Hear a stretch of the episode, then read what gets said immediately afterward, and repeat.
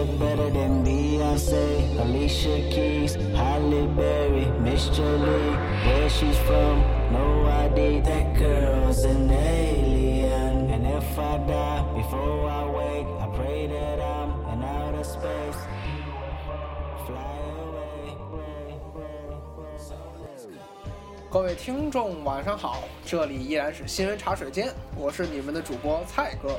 我是主播麦哥，嗯，这二零一六年转眼就已经过去了二十七天了。呃，因为我们这期节目的录制时间是一月二十七号的晚上。呃，当然呢，我知道我们的听众作为一些很有文化的人，然后肯定也买了不少书，攒了不少新的书单，是不是也要趁着这些商家要打折的时候要开始买买买了呢？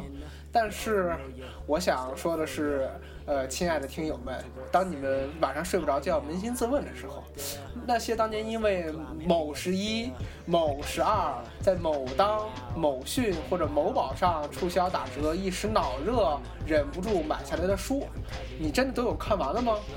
买书一时爽，看书难上天。买的时候大家都信誓旦旦的要看好书，要啃下几部大部头。结果一天天过去了，书倒没看，可是剧啊又追了不少。很多书呢就这样成了压箱底，成了书柜上的一个摆设，渐渐沾了些灰尘，就再也没有看过。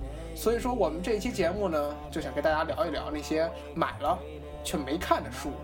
那我就先问麦哥了，麦哥，你想跟我们说说你哪些买了却没看的书呢？我买了没看的书还真有几本，我就着重挑一本说吧。啊、是日本的一个作家东野圭吾，应该大家都知道，写的一本叫《幻夜》的书，它是《白夜行》的姊妹篇。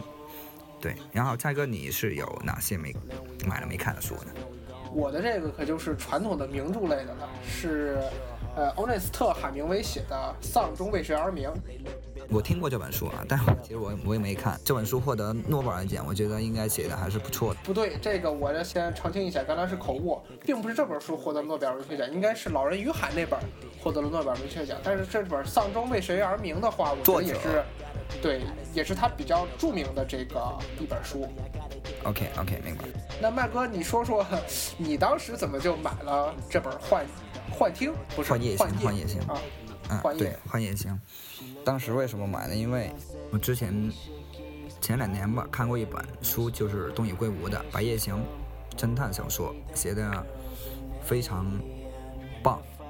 然后之后呢，看了那个看完书之后看了一个电影，然后电影拍的也相当不错。但我当时看的是韩国的电影，不是日本的。然后作者是日本人，然后我觉得嗯，就是今年、去年吧，啊，去年就 是一六年了。去年在呃北京的三联书店逛逛书店，然后觉得哎，我之前看的可能更多是集中在比如说一些畅销书啊，并不是小说的那种，就是比如说评论类的，然后啊、访谈类的，然后还有一些另外啊那种什么心灵类小说类的、青春小说类的那种。然后我觉得，哎，我是不是应该可以换一个方式呢，去看另另外的一种类型的小说？然后我觉得，哎，我觉得之前我，然后我就在书店里面看逛嘛，然后看到了东野圭吾。其实东野圭吾，嗯，写的侦探小说很多啊。然后我觉得选书的话呢，因为我打算是花相对较长的一段时间去看一本侦探小说，所以我就选了一本相对有点厚的《幻夜》，就不是幻夜幻啊、就幻听。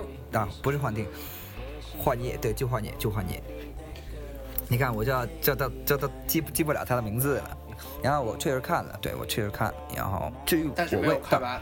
对我我我我没看完，这得说一下我那个没看完的一个原因。没看完原因呢，是因为首先是时间上的一个安排嘛，因为看一本比较厚的一个啊、小说的话，啊、我看应该有三四百页，我觉得对我来说还是有点厚。看一本三四百页的一本小说的话，需要花不少的时间，并且我阅读的时候更多是在晚上进行阅读，时间相对来说比较分散。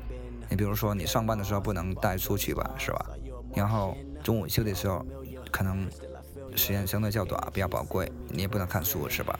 所以等到晚上的时候，其实也并没有比较多的时间去去看，因为更多是睡前看，所以时间相对来说比较散。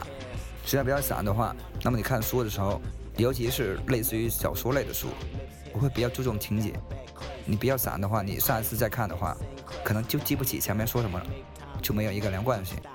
所以我看着看着就看到一百多页就没有继续看，我就因为我看别的书了，这是第二个原因。第二个原因是因为别的书看别的书挤占了我看这本书的一个时间。对，然后有点像那个进化论的优胜劣汰啊。也还好，就是可能我们更多的会选择自己 interesting 的那种书，是吧？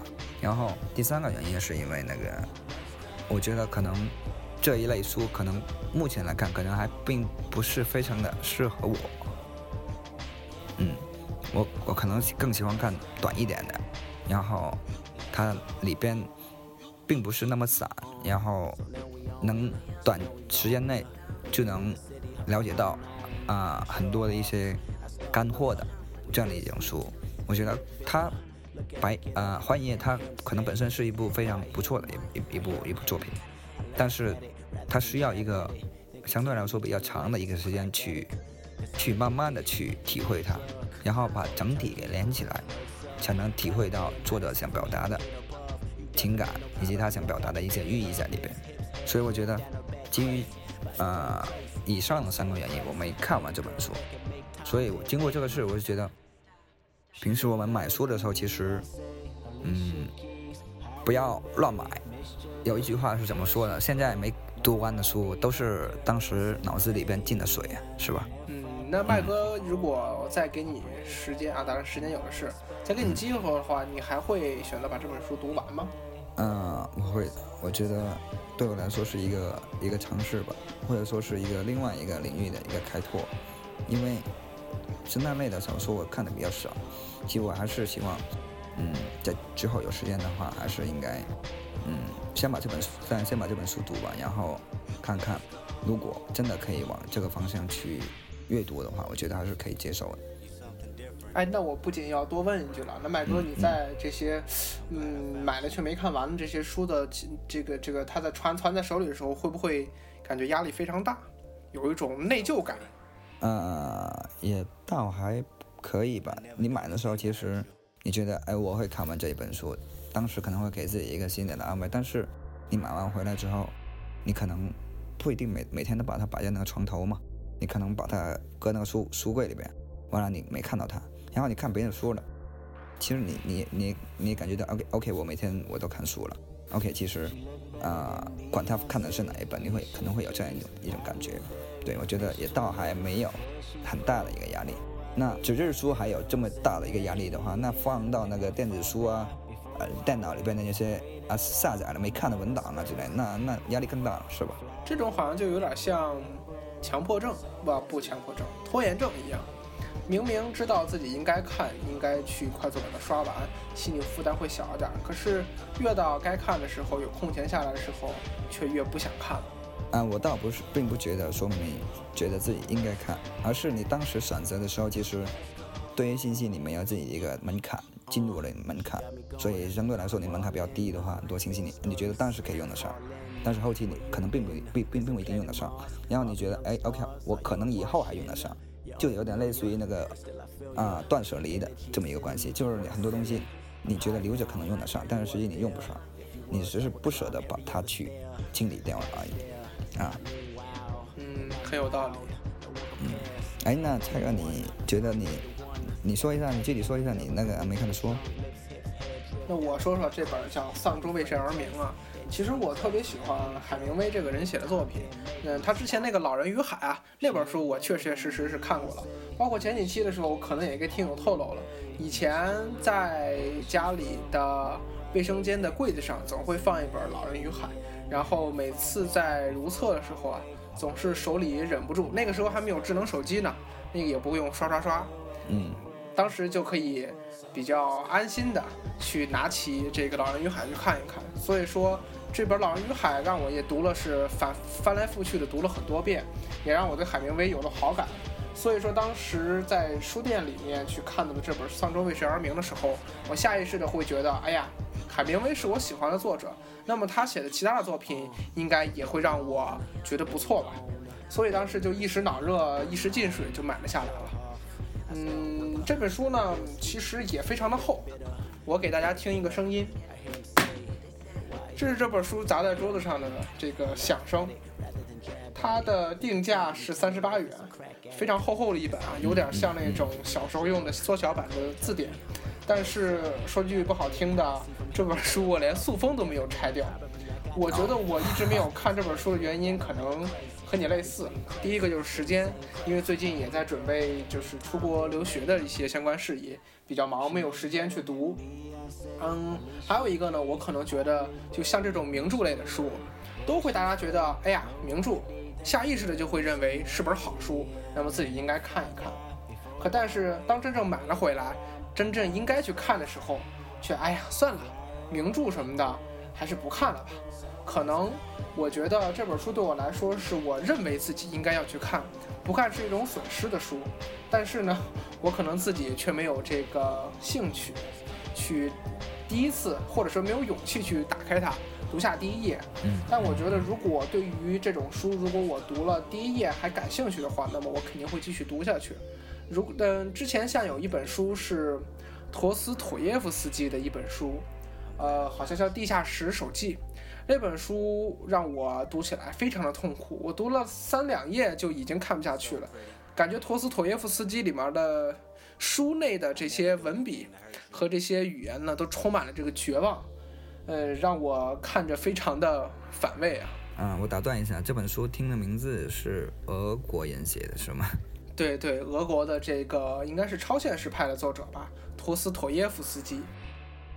这个我觉得更多也有可能是因为不同的国家的写文学作品可能会有一些方写法的方式不一样，我觉得这个可能也会。嗯，令你读不下一本书的一个原因吧，我觉得这也算是一个原因。嗯，这个的话，其实我就想跳脱开这本书就开始聊了。那就不说这些外国的名著，咱们说一些中国的名著，像耳熟能详的，比如说四大名著。呃，麦哥，你完完整整看下来的有哪本呢？嗯，《西游记》。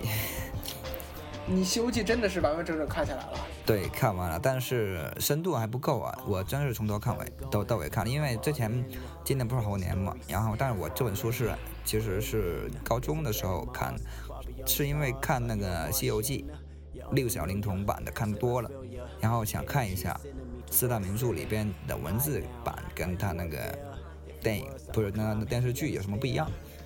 你看看完，当然我们看的时候可能会相对快一点，因为有些情节可能电视里边都看了，但是看书的话跟电视确实还是有不一样的，因为它毕竟是毕竟是文字的嘛，所以我觉得还是可以的。但是除了这一本书的话，其余的三本都没看，没不是都没看完，不是说都没看，是大概涉猎了一下，但但是都没有完整的看完，对。其实我倒觉得，像这种耳熟能详的名著啊，就比如说傅雷的《傅雷家书》，钱钟书写的《围城》，曹禺写的这个《雷雨》，可能这些故事大家都耳熟能详，天天的听，天天的听。嗯嗯。呃，如果到时候真到了看书的时候，会觉得，哎，这里面的内容其实我知道，那我还看它干嘛呢？就有一种这样的厌烦感，可能也就不会去看了。就是我们现在看东西，可能更多会追求，比如说像看电影一样，你看了一部电影，不可不能，就是说如果不是非常你需要看细节的话，你更多是追求一个刺激，就是你你你吸引你眼球的一些东西，而不是很很很沉下心来去品味它细节是什么样。我觉得我们目前是很缺少这样一种一种态度。嗯，这个的话呢，可能就要扯到电影了。那电影方面呢，我们可能改期再聊。那再聊回书来说啊，嗯，就包括无论是古代的还是现代的，无论是中国的还是外国的，反而我的发现，包括一些名著，可能是大部分人，无论是小时候，可能爸爸妈妈说，哎，多读一些名著吧，买的书，还是说长大了以后，觉得自己应该去补交这一张。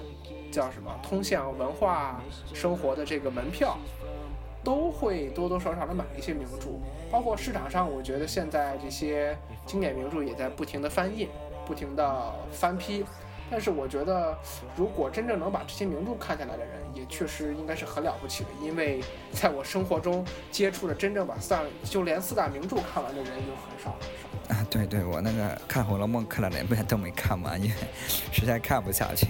我看了大概一半左右吧，但是后面的话确实有点难度，对我来说。这个也可能就跟不同每个人的不同的兴趣有差别了吧？嗯嗯。你像比如说，你可能更喜欢。呃，论事性的干货多一点的，像我的话，我可能会比较喜欢小说湿货多一点的。如果真碰到自己不喜欢的那种类型的话，我觉得就跟我小，我举个不恰当的例子啊，就跟我在小学、初中、高中上语文课的时候，总喜欢走神儿，然后呢，我总是翻阅一些语文课本上其他的文章，我就翻来覆去的看，比起那些。呃，抒情的散文来说，我更喜欢一点有故事情节，甚至到最后故事情节反转的这么些小说。嗯嗯嗯，哎，我我很好奇，蔡哥，你小时候一般都看的什么样的一种书呢？比如说是经典名著啊，还是什么童话啊，还有什么什么故事啊之类的东西？嗯，其实我最早的时候呢，我是因为这样，我的爷爷奶奶都是大学的教授，然后家里也算是。也不算书香门第吧，也是这个喜欢读书的这个家庭。我爸爸呢也非常喜欢读书，他当时小时候呢，为了培养我对于这个世界名著的爱好，然后就和我妈妈买了一一群，至今被我吐槽的是少年儿童版的世界名著。啊。这个东西呢，非常的恶心。他把很多的故事情节呢都删减掉，包括有一些无论是情爱方面，还是这些这个凶杀方面的这些事情，他都修改的让人觉得这篇文章写出来一点意思都没有，跟屎一样。嗯，后来呢，我在家里的书架里面，在夹层最下面的呃的柜子里，发现了一本《红与黑》，发现了包法利夫人。当时呢，我有个不好的习惯，就是说晚上喜欢把自己关在屋子里。但是呢，我不喜欢做作业，这这这是一个不好的习惯啊。希望就是如果还有听众的是学生的话，不要向我学习。后来呢，我就当时躺在趴在我的床上，我就把书架里拿出来的书，我就挨个的翻。我宁可去看那些我读不懂的大部头，我也不想去做我的数学、语文、英语作业。当时呢，我第一次本接受的书是《包法利夫人》，虽然里面有很多关于情爱方面的描写，但是我后来发现，他其实想表达的不仅仅是情爱，他想更想表达的是当时的一种人们在社会里一种无法挣扎的状态。后来我才觉得，啊，这种才是世界名著真正的魅力，这种的魅力要比起那种儿童文学来说，来的太过于强烈。嗯，挺有意思。我我觉得蔡哥读的书都挺有意思，我特别认同你说的那种，就是可能我们的一本书，他想表达的意思，他并不是很明确的去表达出来，他通过会通过一些其他的一些手法，或者说是其他的一种不重要的一些一些描述，来表达他的意思。其实我想表达的另外一个意思是说，其实我觉得一个人就是他如果喜好阅读的话。小时候，他看的一些东西，其实对他在他的脑海里边印象其实是很深的，对他的影响，我觉得是挺大的。我小时候看的是是什么呢？我小时候看的是，像我家可能没蔡哥家那么多书啊。我小时候看的，但都都是小学之后，呃，认字之后自己买到市面去买的。嗯，什么书呢？像啊民间故事啊，可能比较老老套一点，然后故事会啊，然后。读者啊之类的东西，就可能更多是杂志类的。然后是以情节这么一种书，就更多是描述书的情节的，但它的情节都相对来说比较短一点。然后后面的话就培养到呃小学五六年级开始看那个小说，当时武侠小说比较流行，然后当时看的武侠小说，但后来之后，嗯。上了初中、高中，就不怎么看小说了，然后一直到现在，我觉得可能看小说对我来说是一个一个回归吧。虽然说虽然说它可能会花比较长的一个时间，嗯，可能我觉得就有点像这个刚才说的进化论啊。可能大家在成长的过程中，慢慢都遇见了，在不同的阶段都在喜欢一些不同的书。但是当过了那个阶段之后，会发现，哎，可能自己到了这个长大了之后呢，可能就不太喜欢小时候喜欢过的那些书了。嗯，对，因为不同的阅历。但是如果你小时候看的书，我觉得如果比较超前一点，然后完了你到了你你的年龄，然后你觉得。目前来看的话，啊，你有一些感悟了，你有同感了，感同身受了。我觉得你回过来看以前读过的某些书，我觉得还是，我觉得还是不错的，并不是说他们以前的书可能并不是没用，可能你说的以前更多是，比如说你你说的儿童版的那种，是吧？但如果你以前看了一些，呃，可能他当时可能并不是特别适合你。然后你记住了，完了你现在回过来头来看的话，觉得他还是不错的。像我读过的一本书是什么呢？嗯，当时是初中吧读的，叫《加利妹妹》，是美国的一个德莱塞作家写的。我也读过《加利妹妹》少儿版。啊，我读的呃不算少儿版吧，但是可能也不算太完整，但是我觉得还是写的。不错的，里边的一些细节描细节描写也都有。然后我后后来又读了一遍，感觉写的还是不错的。为什么说呢？他里面他说的是就是一个从乡村里边的一个姑娘到波士顿去闯荡，有点像现在从从从可能三四线到一线城市去闯闯荡的，就美国啊，十九世纪末的时候，然后最后成名了，最后到纽约了。跻身那个上流社会，我觉得有点像十九世纪末的时候的美国，有点像现在的一些中国。更多，我觉得很多年轻人都面临这样一个问题，所以我觉得写的还是不错。然后呢，我由于这一本书，我就想，因为这个作者，我就想把作者其他的一些书，我我觉得，呃，是不是应该拿过来看一下呢？可能像像蔡哥啊，就觉得可能海明威写的书不错，然后呢，根据啊，就寻找。作者写的这一本，其他的一些作品，我觉得这是很多人其实，在找书的时候啊的一个一个思路吧，一个做法，我觉得是，嗯，就包括你说的这个，其实让我想起了，其实之前咱们也都做过一期关于读书的节目，对，但是那一期读书的节目呢，可能是关于是我们看了些什么书，对，但是这一期呢，是关于我们没有看什么书，对对。是，那我最后想跟麦哥你再讨论一下，那以后我们应该怎么样去避免买了书不看的这种情况呢？嗯，我觉得你得看你是怎么买。如果你是在实体书店的话，你最好先翻一下，你看看这本书是否适合自己，这是一个方法。然后，如果你是在那个网上买的话，我觉得你买下单之前，你你是不是应该先？静下来问一下自己，哎，我是否真的需要这一本书？是不是因为它是打折了、双十一了，然后我才买的？我是否是是是真的需要这本书？我真的能读下去吗？我觉得你可以问一下自己一个问题。另外的话，你可以根据自己以往的一个读书的一个经历，就比如说你以往一一直读的可能都不是小说，然后你硬要给自己设一本小说，不能读下去的可能性很大。但如果从另一方面来说的话，你打算，啊，我尝试一下新的一个题材，它那个读法，OK，你可以读一下小说，我觉得也是可以。但是，我觉得为了避免自己买了书不看，我觉得还是在买书之前还是要慎重吧。嗯，总的来说就要慎重一点，对。是，那麦哥，你刚才说的，我觉得都是在买书之前啊，就如何选书的问题。那如果像咱俩这样。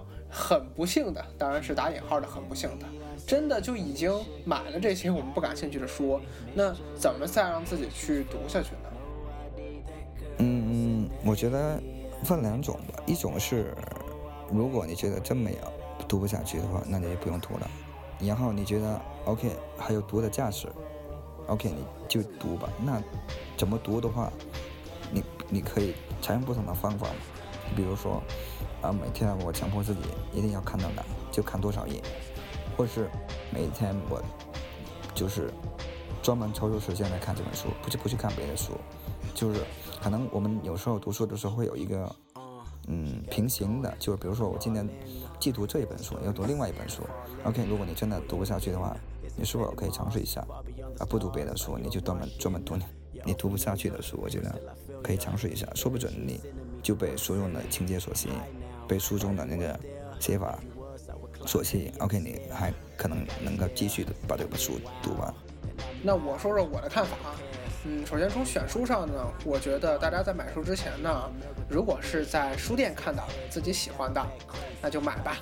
因为如果自己真正喜欢的话，无论说是它的排版，还是一些封皮做的美妙与否，如果真正喜欢的话，到如果不买，还说服自己说不要想它，我觉得其实还是一件挺痛苦的事情。呃，比起你不买后悔，我觉得还是买了之后不读，后悔来的更轻松一些。如果有机会，比如说从网上购书，或者说你要有目的性的，我去书店就是为了买某一方面的书的话，我推荐大家，比如说像亚马逊，或者说豆瓣读书这些图书的评价里面去翻一翻评论。比如说我之前看的一本《逻辑学导论》，当时呢有两本书供我选择，呃，我经其实也也挺犹豫的。呃，两本书的装订也都非常精美，内容感觉也看得不错，我就去豆瓣查了查，后来发现某一本书的这个翻译的水平非常之差，导致了很多翻译的这些语句感觉就跟谷歌直接对照翻译出来的一样，这也是让我更加坚定的选择更好一点的书的这个一个方式吧。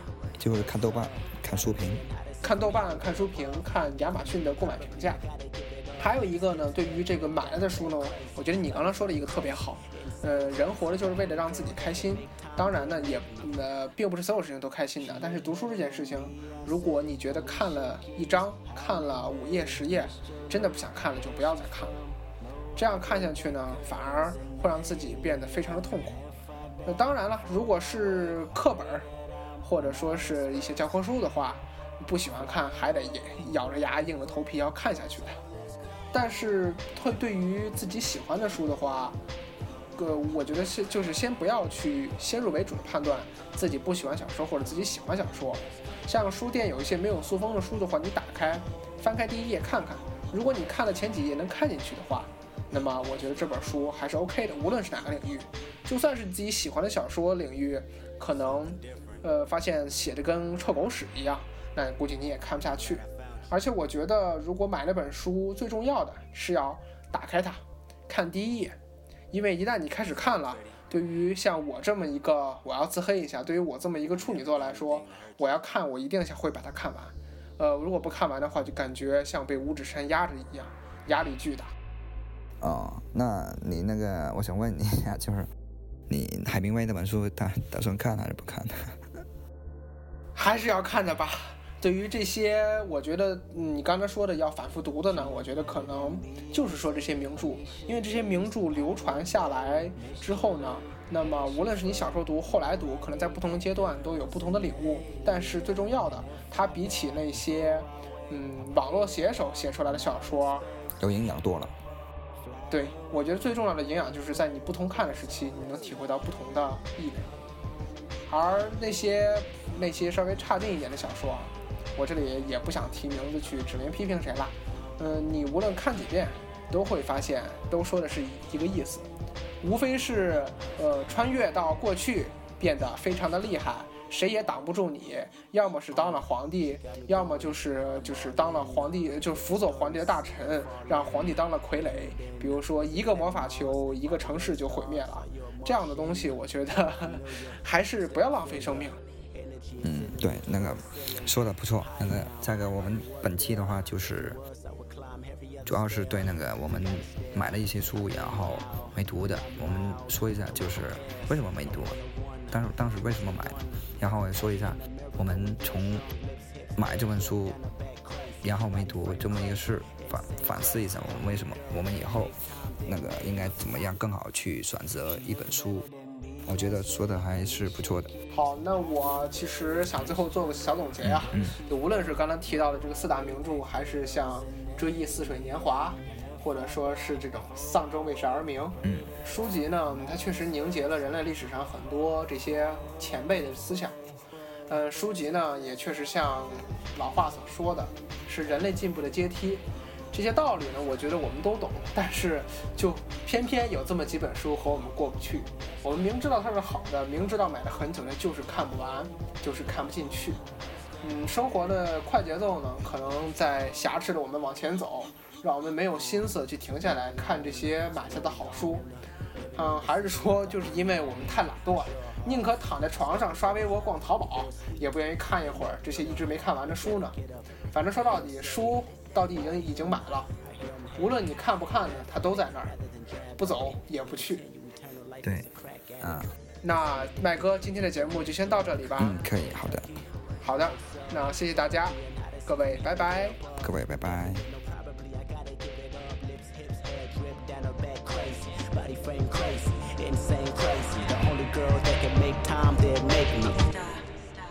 She look better than Beyonce, Alicia Keys, Halle Berry, Miss Jolie. Where she's from, no idea. That girl's an alien. And if I die before I wake, I pray that I'm in outer space.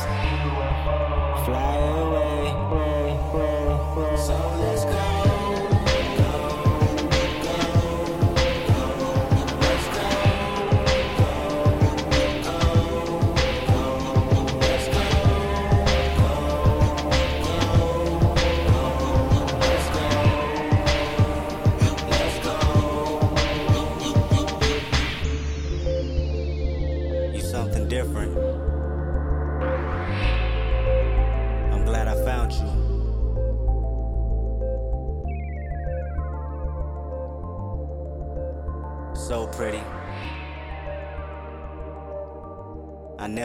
anything to hurt you.